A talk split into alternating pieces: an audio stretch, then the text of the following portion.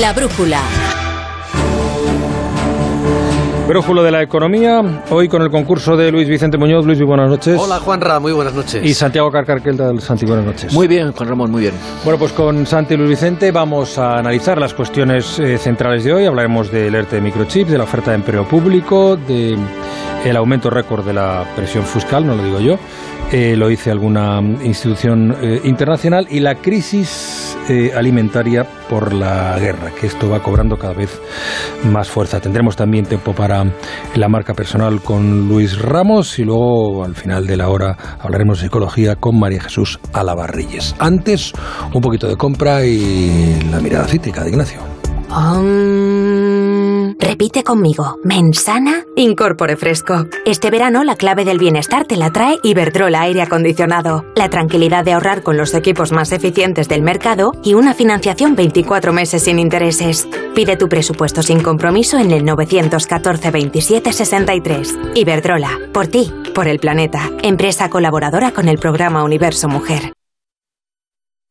Igual ahora estás delante de un HP trabajando, estudiando o incluso jugando. Y si no lo estás, no sabes lo que te pierdes. Aprovecha ahora la HP Week en el corte inglés y descubre cómo los ordenadores HP se adaptan a tu día a día. Además, llévate un 25% en una gran selección de ordenadores HP con procesador Intel Core y Windows 11. Hasta el 29 de mayo HP Week en el corte inglés con las ventajas de los tecnoprecios.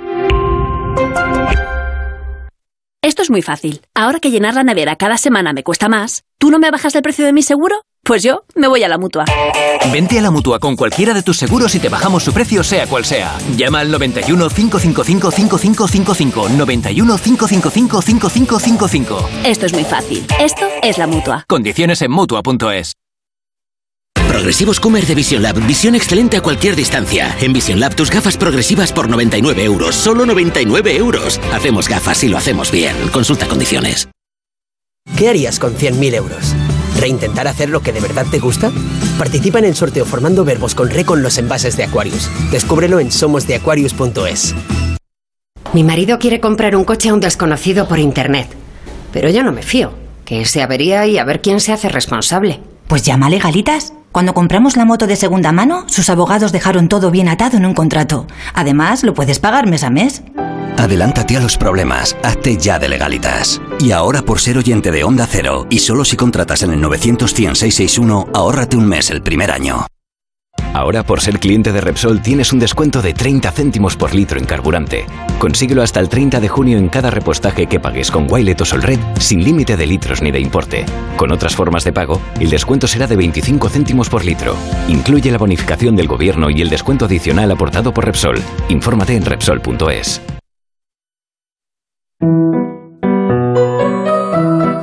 Línea Directa conoce el valor de ser directo y eso supone quitar intermediarios para poder darte siempre los mejores seguros al mejor precio. Y ahora vuelve a evolucionar el seguro de coche con vehículo de sustitución, servicio de taller puerta a puerta, cambio de neumáticos. Evoluciona ahora con Línea Directa. Cámbiate ya y llévate una bajada de hasta 150 euros en el seguro de tu coche. Nunca sabrás si tienes el mejor precio hasta que vayas directo a lineadirecta.com o llames al 917 700 700.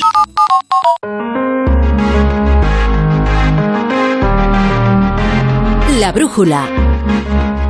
Juan Ramón Lucas. Y en la brújula la mirada cítrica con Ignacio Rodríguez Burgos. Buenas noches, Ignacio. Saludos, buenas noches. Davos es uno de esos lugares del mundo donde hay una mayor concentración de poder y de dinero por metro cuadrado. El gobierno ha lanzado una ofensiva para atraer a España a los grandes fabricantes de semiconductores, aprovechando el PERTE del microchip y los 12.000 millones de euros de inversión, dinero que llega de Europa.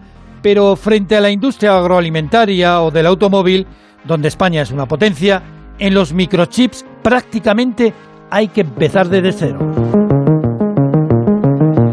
El Ejecutivo también le ha echado el ojo a los fondos soberanos. Esta tarde se ha reunido Pedro Sánchez con el principal directivo de Temasek, uno de los dos grandes fondos de inversión de Singapur.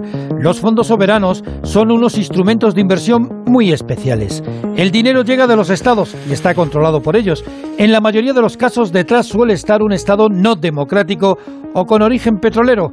Los fondos soberanos más importantes del mundo son los de China, Emiratos Árabes, Qatar, Kuwait o Arabia Saudí, aunque el más grande de todos ellos es el Fondo de Pensiones de Noruega. más de un billón doscientos mil millones de euros para invertir. Sánchez no solo intenta atraer al fondo de Singapur, también al de Qatar, con el recibimiento de su emir por todo lo alto. Antes, el gobierno español contactó con Mubadala, el fondo soberano de Abu Dhabi, o con el de Kuwait, el famoso Kia. Y estos fondos necesitan diversificar sus riesgos y sus inversiones. No miran solo a la energía fósil, al gas, al petróleo, buscan energías limpias, verdes y también tecnología, inteligencia artificial, 5G, semiconductores, informática, farmacia. En el pasado año, por ejemplo, la tecnología y la salud captaron el 60% de las operaciones de los fondos soberanos. Y por supuesto, en Occidente, casi ningún gobierno planteó problemas morales o éticos por pertenecer estos fondos a países que no respetan los derechos humanos. El Consejo de Ministros ha aprobado hoy el plan de ahorro energético en la Administración Central. Más allá del control de la temperatura y del encendido y apagado de las luces, destacan dos cuestiones. Impulsar de nuevo el teletrabajo para reducir desplazamientos y un catálogo de los edificios públicos susceptibles de instalar paneles fotovoltaicos, algo que se echaba de menos y que sorprendentemente en este país no existía. Y el Consejo de Ministros también ha aprobado la nueva oferta de empleo público, 44.000 plazas, la mayor oferta de la historia, mientras la OCDE indica que en España se paga un 39% del salario bruto en impuestos. Yo solo quiero pegar en la radio para ganar mi primer millón. Para comprarte una casa grande en donde quepa tu corazón. Yo solo quiero que la gente cante por todos lados esta canción. Desde San Juan hasta Barranquilla, desde Sevilla hasta Nueva York.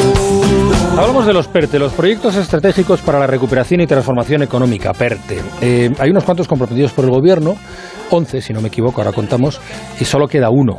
Eh, está el PERTE para el desarrollo de vehículo eléctrico, para la salud de vanguardia, eh, energías renovables, el PERTE agroalimentario, nueva economía de la lengua, economía circular, industria naval, aeroespacial, PERTE de digitalización del ciclo del agua, PERTE microelectrónica y semiconductores y, y, queda la economía social y de los cuidados. Microelectrónica y semiconductoras es el que ha aprobado hoy el gobierno, PERTE.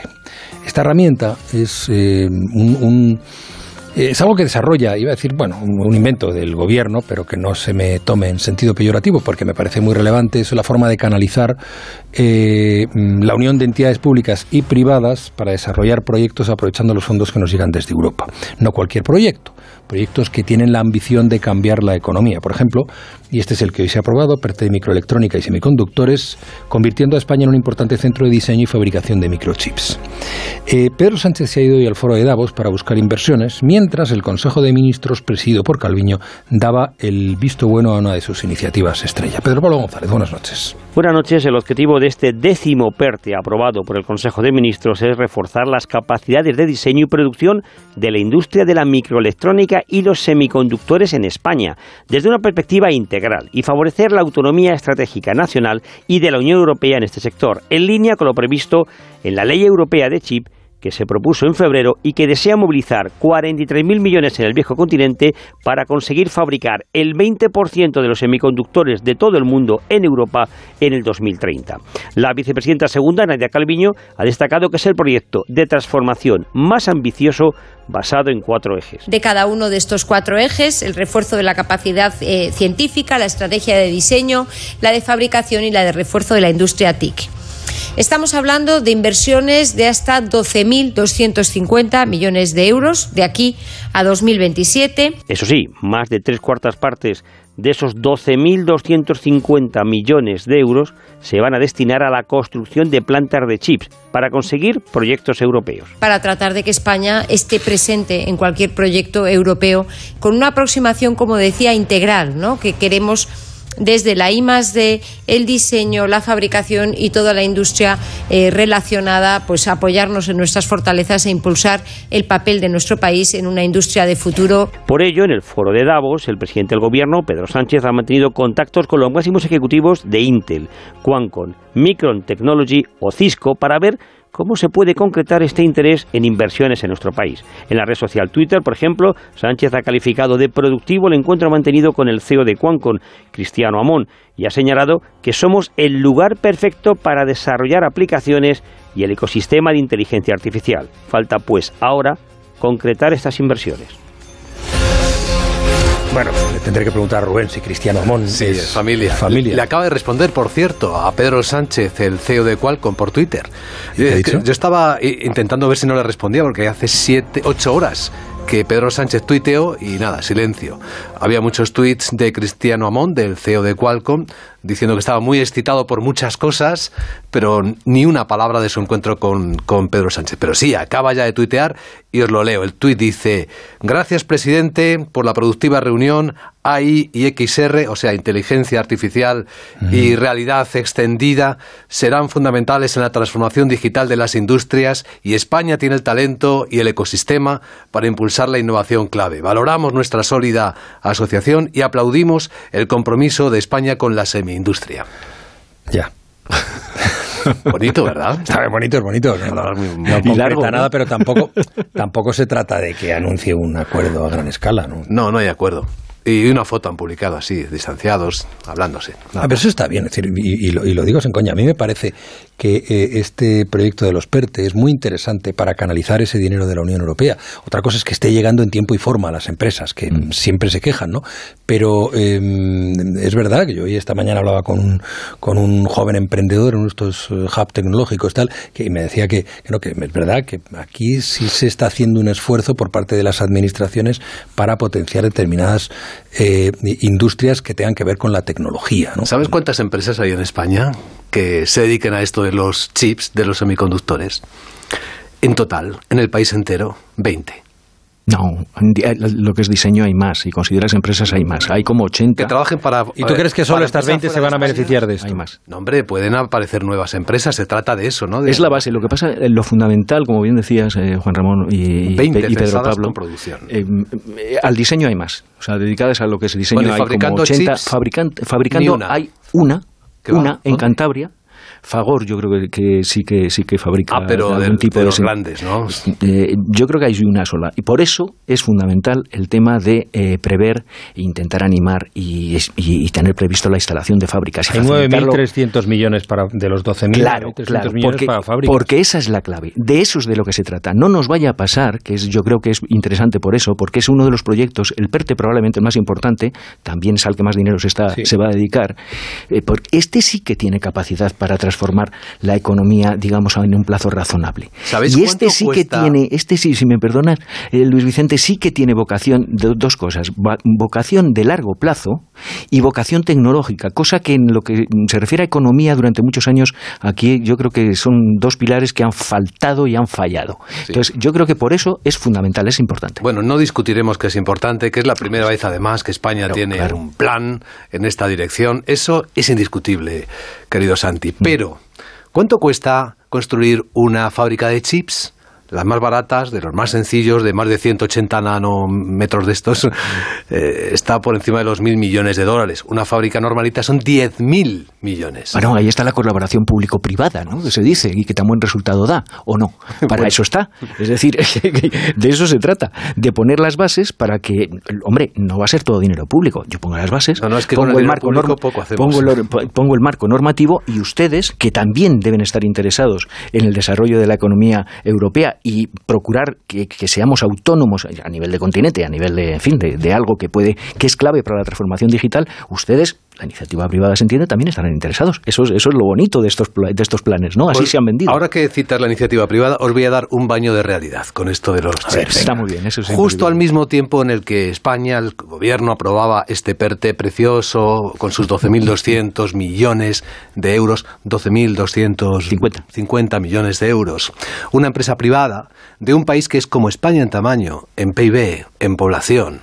Una empresita privada de este país que seguramente habréis oído hablar de ella, se llama Samsung, anunciaba un plan para invertir en desarrollar nuevas fábricas de semiconductores de 360.000 millones de dólares.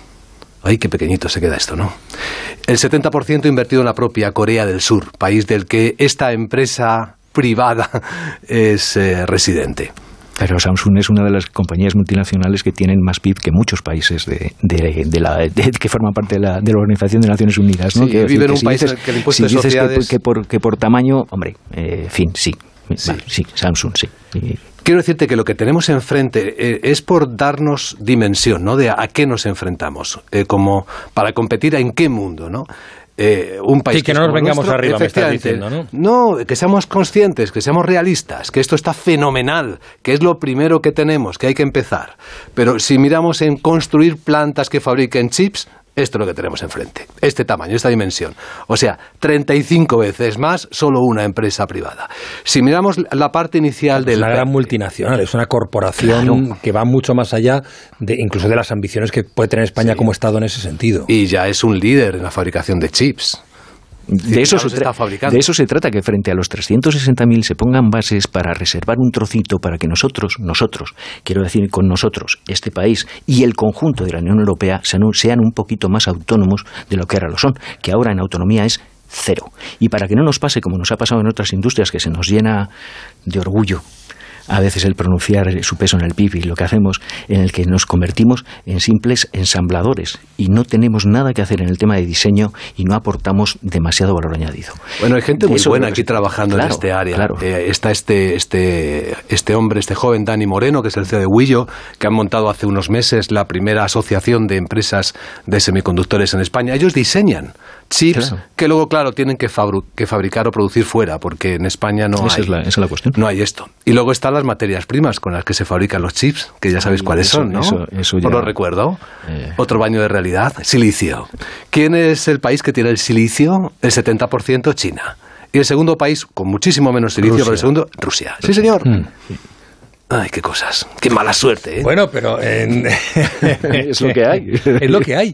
Dentro de nuestras limitaciones, a mí me parece que no está, no está mal. Y fíjate que este no es un programa en el que se le suele dorar la píldora al gobierno, pero e, este tipo de iniciativas a mí me parece que son eh, saludables. Y es verdad que dentro de esa limitación no lo vendamos como el comienzo de un tiempo nuevo para la industria española, porque seguimos siendo un país dependiente de la industria del turismo, seguimos teniendo un montón de carencias, seguimos teniendo un paro estructural alucinante, pero este pero hay intención, ¿no? Al menos hay intención, hay intención de cambiar y de apostar de todo, futuro. El primer eje del PERTE, que si os lo habéis leído, lo, lo enfoca yo creo que muy acertadamente. La formación. La gente sabe en España que hay que estudiar para meterse de lleno en esta en esta industria?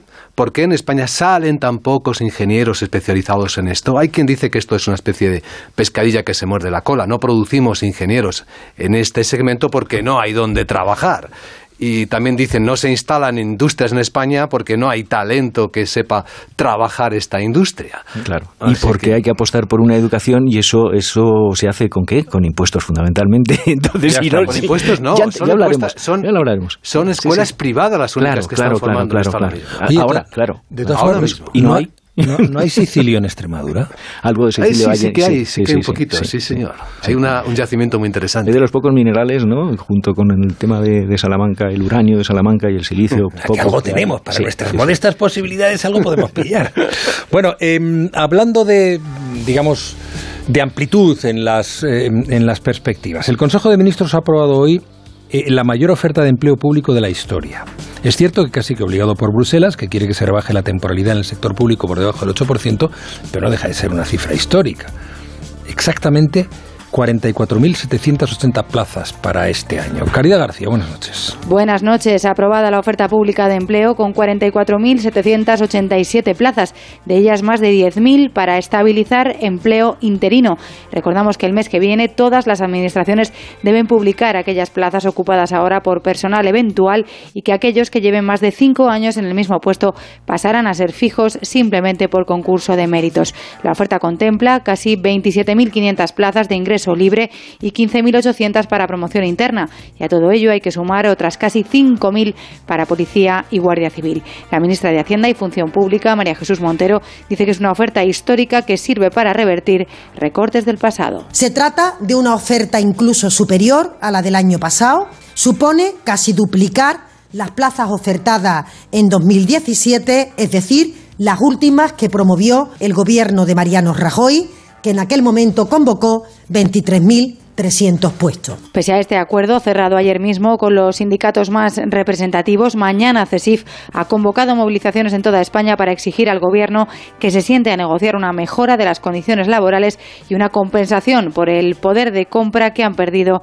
en los últimos años. Según los cálculos del sindicato, un 15% desde que en 2010 Rodríguez Zapatero aplicase el primer recorte salarial. Asegura el presidente de CESIF, Miguel Borra, que los empleados públicos se sienten maltratados. Durante la pandemia hemos dado todo y más para que este país saliera a flote y trabajamos a diario para ofrecer un servicio público de calidad a nuestros ciudadanos, muchas veces con dificultades en la sanidad, la educación, la justicia, los servicios de empleo, la seguridad social.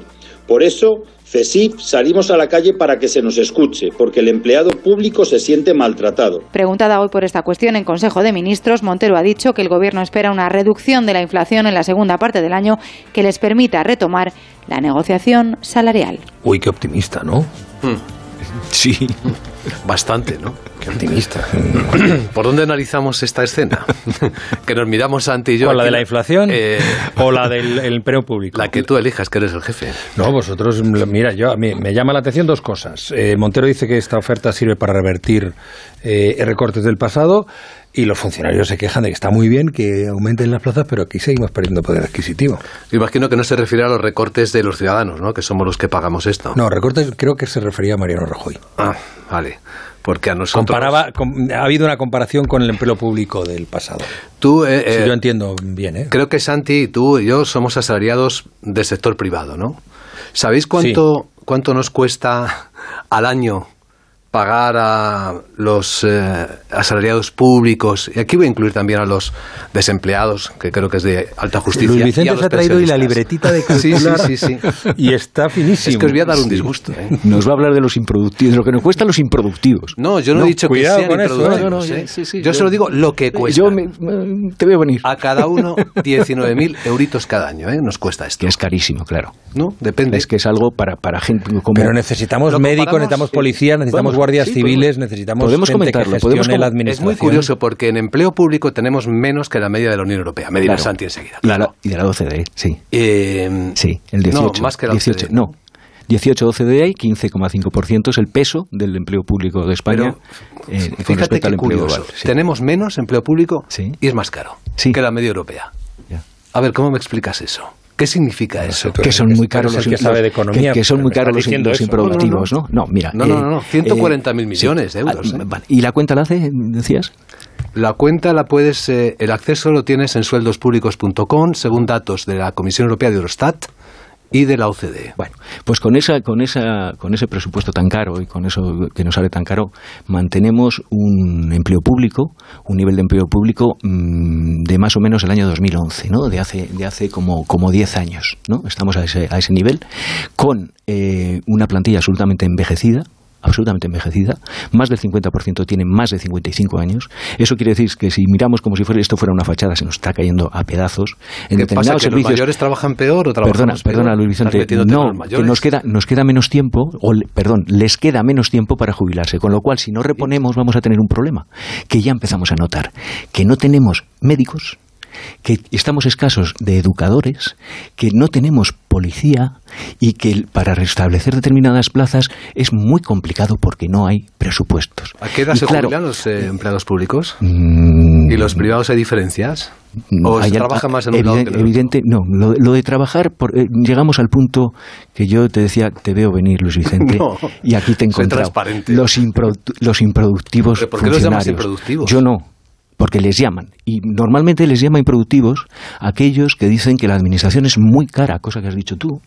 Y, eh, claro, improductivos No, no, quiere decir. esto sería en términos de eficiencia, ¿eh? impro- no de improductivos, improductivos y poco eficientes quiere decir que si lo miramos con digamos, los, los parámetros de la empresa privada, pues resulta pues que, en fin, igual un maestro pues no produce al mismo nivel ni tiene ni, ni, ni su trabajo eh, se puede medir de la misma forma que se puede medir, pues no sé qué decirte, el de un señor director general en una empresa privada que No, no, en- un en- maestro conforme, público, un maestro privado. conforme a unos determinados parámetros, pues tiene un determinado bonus al año, cuantificable. No, bien.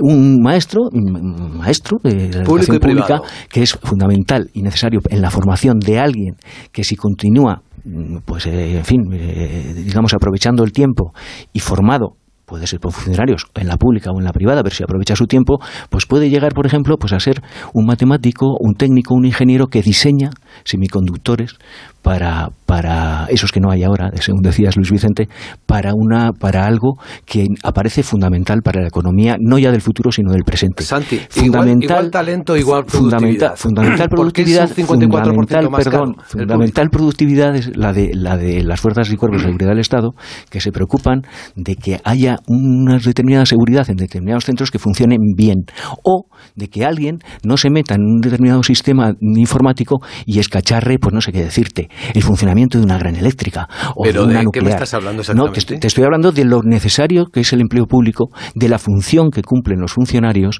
¿No y de que su trabajo es fundamental, privados, lo mismo, fundamental. Pues no. A ver, en seguridad no hay... No, sí, sí, también y en el ejército, los Wagner de, de Rusia, por ejemplo, no hacen un magnífico ejemplo, los Blackwater de Estados Unidos. Bueno, pero no es lo mismo. Y en educación que- no hay gente en, el- en la educación privada que hace el mismo, voy a decir, el mismo bueno, nivel de educación bueno, bueno, que en bueno, el público. No voy a decir mejor, ¿eh? El bueno, mismo. bueno, igual es una cuestión también de recursos, dónde se dedican los ¿Y recursos. en la sanidad y quién no puede hay una calidad de asistencia ¿no? sanitaria tan buena? Eh, ¿En el ¿Te lado refieres? te- te- mm, pues mira, eso te lo discutiría.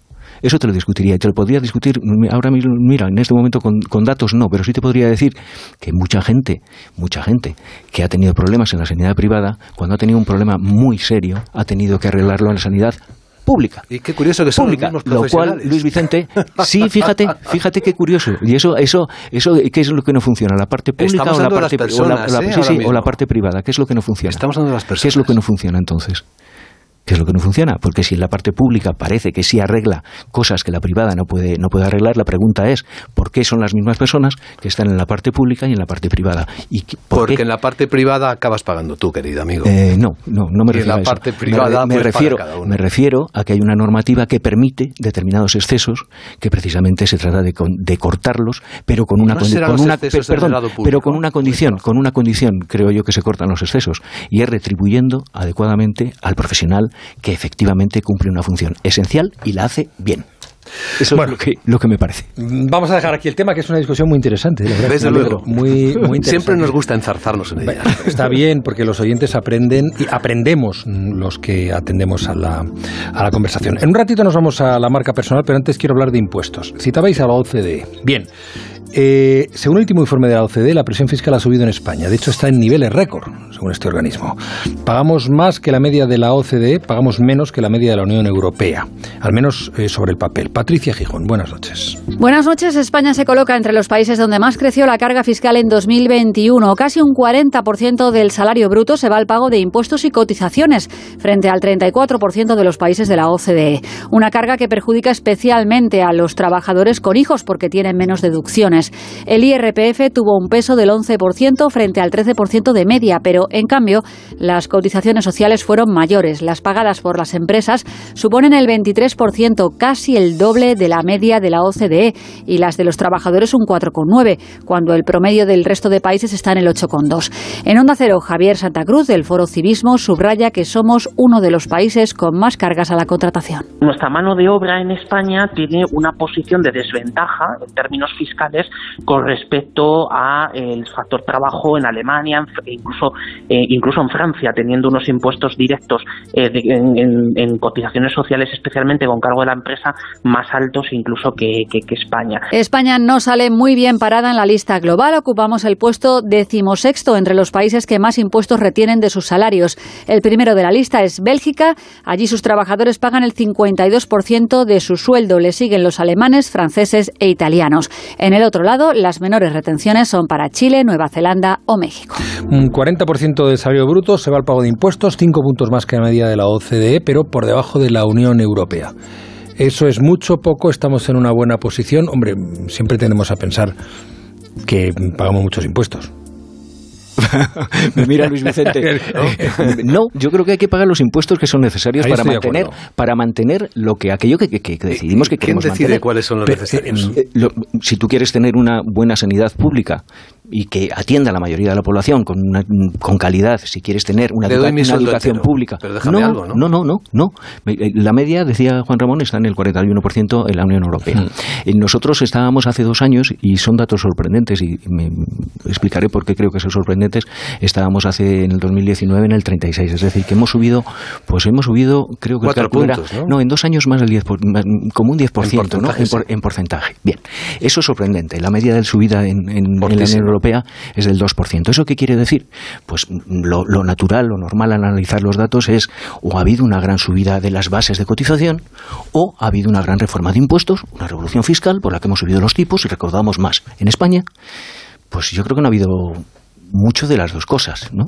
Ni, en las bases ni en los tipos. Quiere decir, y eso es lo que decía de sorprendente, pues no lo digo yo, yo no, no soy experto en, en impuestos, ¿no?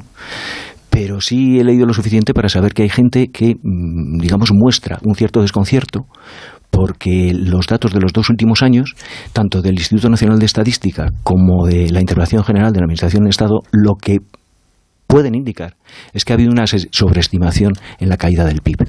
Como esto de los impuestos, evidentemente, se, mire, se mide en relación al Producto Interior Bruto, es decir, qué cantidad de impuestos y de cotizaciones se- se- se recogen de la población, paga la población con respecto al PIB, si cae mucho el PIB, o más de lo que mm, eh, podría ser, los, los datos se revisan. ¿eh? Me estás mareando, eh, Luego se revisan. No, no, no. Es, es tan claro como si el PIB cae mucho, la- el otro porcentaje crece. Bien, entonces, nada más pongo sobre la mesa que el crecimiento ha sido muy grande en España, que ha sido menor en otros países, sin que haya habido ni un gran aumento, al parecer, de las bases de cotización en los dos últimos años, años de pandemia, ni una revolución fiscal. Entonces, Eh, yo lo ¿es mucho o poco? esto. Pues el dato es sorprendente. Punto. En un país con la tasa de paro como la que tiene España, Mm. que el 40% del salario de un trabajador sea impuesto, sea algo que no percibe el trabajador, me parece una pasada.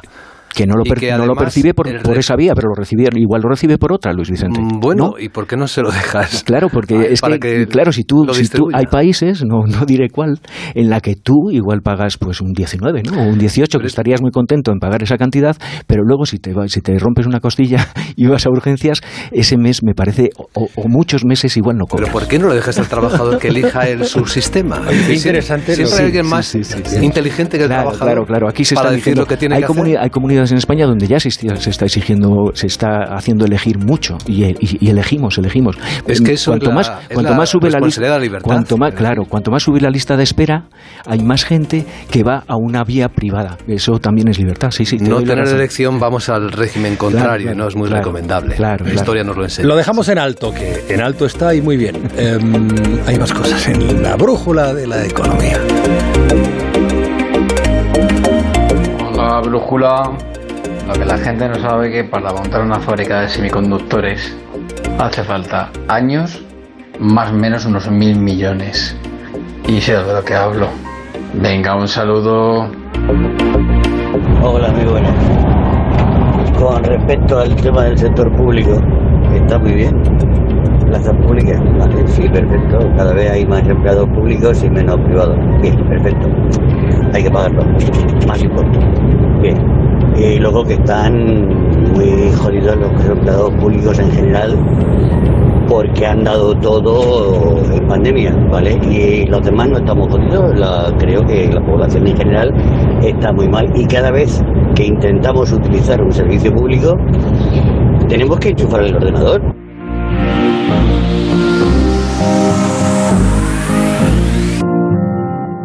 Y ahora un consejo para todas aquellas personas que nos escuchan en este año santo jacobeo. Camina a Galicia. Una comunidad que se prepara para dar la bienvenida a peregrinos de todo el mundo. Más allá del Camino de Santiago, Galicia cuenta con 300 manantiales y una veintena de balnearios que hacen de esta comunidad el destino líder en turismo de salud. Todos tenemos un motivo para seguir caminando, así que cuando tengas unos días, una semana, un mes, camina Galicia y redescubre sus paisajes, su gastronomía y su cultura. Es un mensaje de la Junta de Galicia. La brújula. Juan Ramón Lucas.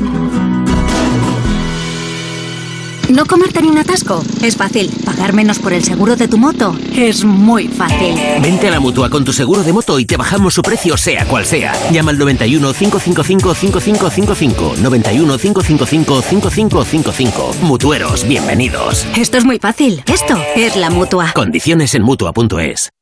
Santi no para de teletrabajar. Teletrabaja desde casa, desde la calle, desde el tren, desde la playa, sobre todo desde la playa. Por eso necesita siempre la mejor conexión. Si trabajas fuera de la oficina como Santi, elige la mejor fibra y líneas móviles con la mayor cobertura 5G, como Santi. Bienvenidos a mi Movistar. Configúralo con hasta un 50% de descuento durante los tres primeros meses en el 1004 movistar.es o en tiendas. Movistar, tu vida mejor.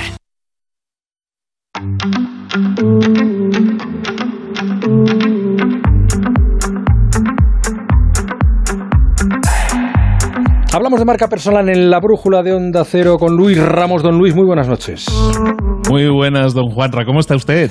Pues, eh, como siempre, expectante ante lo que usted me vaya a traer. Y hoy me dicen que son los siete hábitos de las marcas, de, de las, no, las marcas personales altamente exitosas. Bueno, qué bien, no he sido muy original con el título, lo reconozco. No, pero bien. que nadie se engañe. Que El nadie número se siete engañe. nos Una gusta pers- Ah, no, siempre, siempre, siempre. Eh, que es el de la suerte. Que nadie se engañe. Una marca personal debe ser un negocio. Es un negocio, debería serlo siempre, porque eso le va a dar solidez, le va a dar longevidad a tu marca personal. Y como todo negocio, debería tener en cuenta tres fases en la atención de los clientes. El antes, el durante y el después. Por lo tanto, si nosotros tenemos una marca personal, dependiendo de la relación que tengamos con nuestro cliente y como al final de todo queremos que sea un negocio, también en tu marca personal va a haber estas tres fases. El antes, que es a lo mejor que todavía no tienes un cliente, el durante, que es cuando ya tienes el cliente, o cuando ya termina la compra, que sería el después. ¿no? Entonces lo que te propongo, Juan Raúl, es un pequeño listadito de hábitos que hacer para potenciar nuestra marca personal antes, durante y después. Vale, pues Eh, eh, no tengo son- audiencia. Son hábitos. No- Dime, dime. empezamos con el antes. No tengo audiencia, tengo que atraerla. A ver. No tengo audiencia, tengo que... Bueno, recordemos, son hábitos y como todo hábito tiene que hacerse con continuidad, que no sea algo puntual. Entonces, la fase del antes. No tengo la audiencia, quiero atraer la audiencia. Te propongo tres hábitos. Al hábito número uno le vamos a llamar el valor 2080. Supongamos que tú tienes 60 minutos al día para crear contenidos, ya hemos hablado de esto en el pasado, crear contenido de valor te va a ayudar mucho a posicionarte. Vamos a dedicar el 20% de ese tiempo a crear el contenido y el 80% de ese tiempo a promoverlo. Si fuera en, en minutos, pues 15 minutos para crear un contenido y 45 para promoverlo. Es muy importante que promovamos el contenido mucho más que la cantidad, ¿no? En este caso, el eco social que podamos generar. Segundo hábito, socializar. Triple X lo vamos a llamar, porque podemos socializar de tres formas. Primero, eh, respondiendo evidentemente a todo comentario que se haga en nuestras redes, eso es una obviedad, pero hay que decirlo, hay que responder a todo comentario que se produzca en nuestras redes. Pero también crear vínculos con otros creadores, buscar sinergias, colaboraciones, entrevistar, ser entrevistado, buscar crear esas dos o tres sinergias al mes. ¿Por qué? Porque yo no tengo audiencia y busco atraerla y entonces puedo apoyarme, apalancarme en gente que ya lo tenga. Y luego también comentar en publicaciones que estén en, en en nuestros nichos, ya estén funcionando, comentar en esas publicaciones y aportar valor, es decir, asomar la, la patita por ahí y dejarnos ver. Socializar sería el segundo hábito. Tercer hábito, estamos en la fase del antes todavía, todavía no hemos conseguido clientes ni audiencia. Tercer hábito, detectar y actuar sobre las necesidades de nuestros futuros clientes. Empiezo a tener un mínimo de audiencia, gente que me sigue, voy a realizar acciones inmediatas, llamadas directas con esas personas, hacer un live sobre un tema, hacer preguntas y esperar respuestas. ¿Por qué? Porque de ahí puede salir un programa, un coaching, una charla, un vídeo, un contenido, un nuevo producto, de hablar de la individualización de las conversaciones, sería este hábito número tres. Todos estos en la fase del antes, todavía no tenía clientes, pero fase del durante. durante, eso es. Ya, ya he conseguido una venta, ya hemos conseguido. Mucha gente dice, no, en el negocio yo consigo la venta y ya está, ya, se, ya está, ya ha terminado. No, no, apenas estamos comenzando. En el durante yo puedo hacer muchas cosas. Lo primero, de intentar deleitar a mis clientes, dedicar tiempo a cuidar, mimar, atender, escuchar, ayudar, transformar a tus clientes actuales. Que te hayan pagado no significa que ya puedas o que tengas derecho a olvidarte de ellos. Recuerda que una buena marca personal busca transformar a las personas. Asegura que no solo te hayan comprado, sino que usen tus productos, tus servicios, que consigan el resultado que buscaban. Ese es el hábito 4. El hábito 5, eliminar cuellos de botella. En todo negocio tenemos que buscar sistematizar, automatizar, delegar, eliminar aquellas tareas en las que tú no sumas, pero que te restan tiempo o energía. Todos los días dedica unos minutos a ver qué parte de lo que estás haciendo en ese mismo día podría estar haciéndolo otra persona y así poder conseguir ese más tiempo que necesitas para poder brillar en aquellas áreas en las que realmente eres potente. Hábito número 6, amplía siempre tu red de contactos, sobre todo cuando ya empiezas a tener cierto éxito, cierto empaque como negocio, como marca personal. Dedica tiempo todos los días a contactar esas personas que te interesan, que admiras, que valoras que escuchaste en YouTube o en Instagram en un directo o viste en algún destacado. cuando, cuando empiezas a hacer esas entrevistas, cuando empiezas a hacer esas conexiones, lo que haces es ganar tu visibilidad en la audiencia de esas otras personas y también conseguir más clientes futuros. Ahora bien, nos queda una última fase que también la gente muchas veces en los negocios no tiene muy en cuenta, que es la fase del después. Ya esa persona me compró, ya se fue de mi negocio, ya no parece que no me va a comprar más, no lo sabemos. Pero lo que sí sabemos es que cuando termina la compra y el cliente se va, yo aún puedo hacer más. El hábito número 7 es que pienses siempre en su siguiente paso. El siguiente paso de tu cliente. Piensa siempre en ese siguiente paso porque tu relación con un cliente nunca debe terminar. Analiza si ese cliente que terminó su viaje contigo a lo mejor necesita otra cosa, otro programa, otro crecimiento, eh, o una ayuda, una guía, un nuevo producto.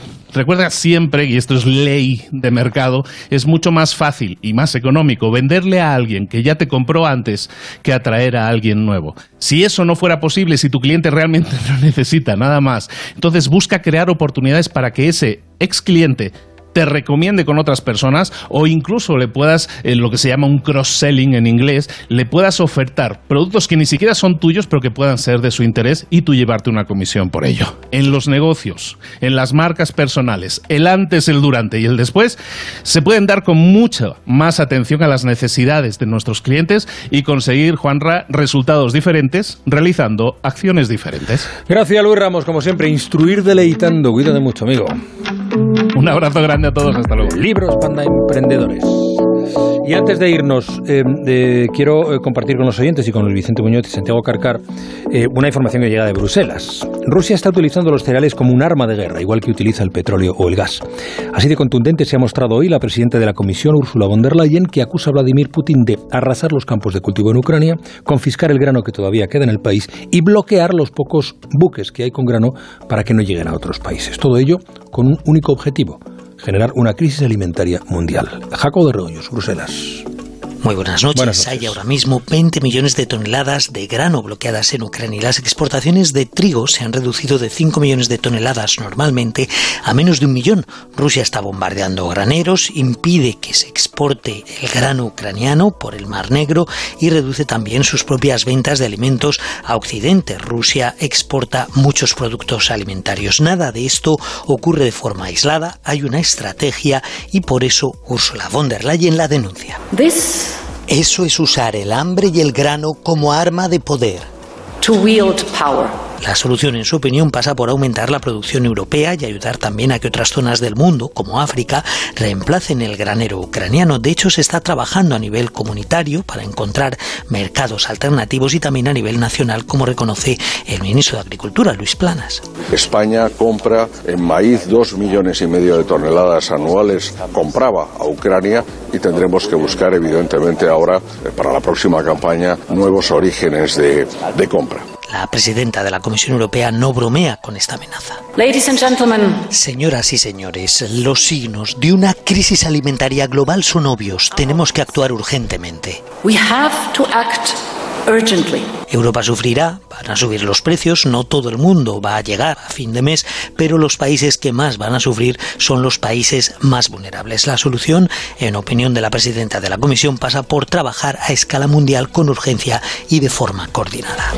Bueno, pues así están las cosas. Ya a punto de irnos, alguna consideración final. Os pediría no, brevedad. No penséis que en los granos y en los cereales, en vuestros desayunos, pensad en que esta es la alimentación de los animales que luego nosotros nos comemos. Es decir, las explotaciones ganaderas son las que están sufriendo esto. La aplicación del viejo dicho de al enemigo ni agua, en este caso, pues al enemigo ni pan.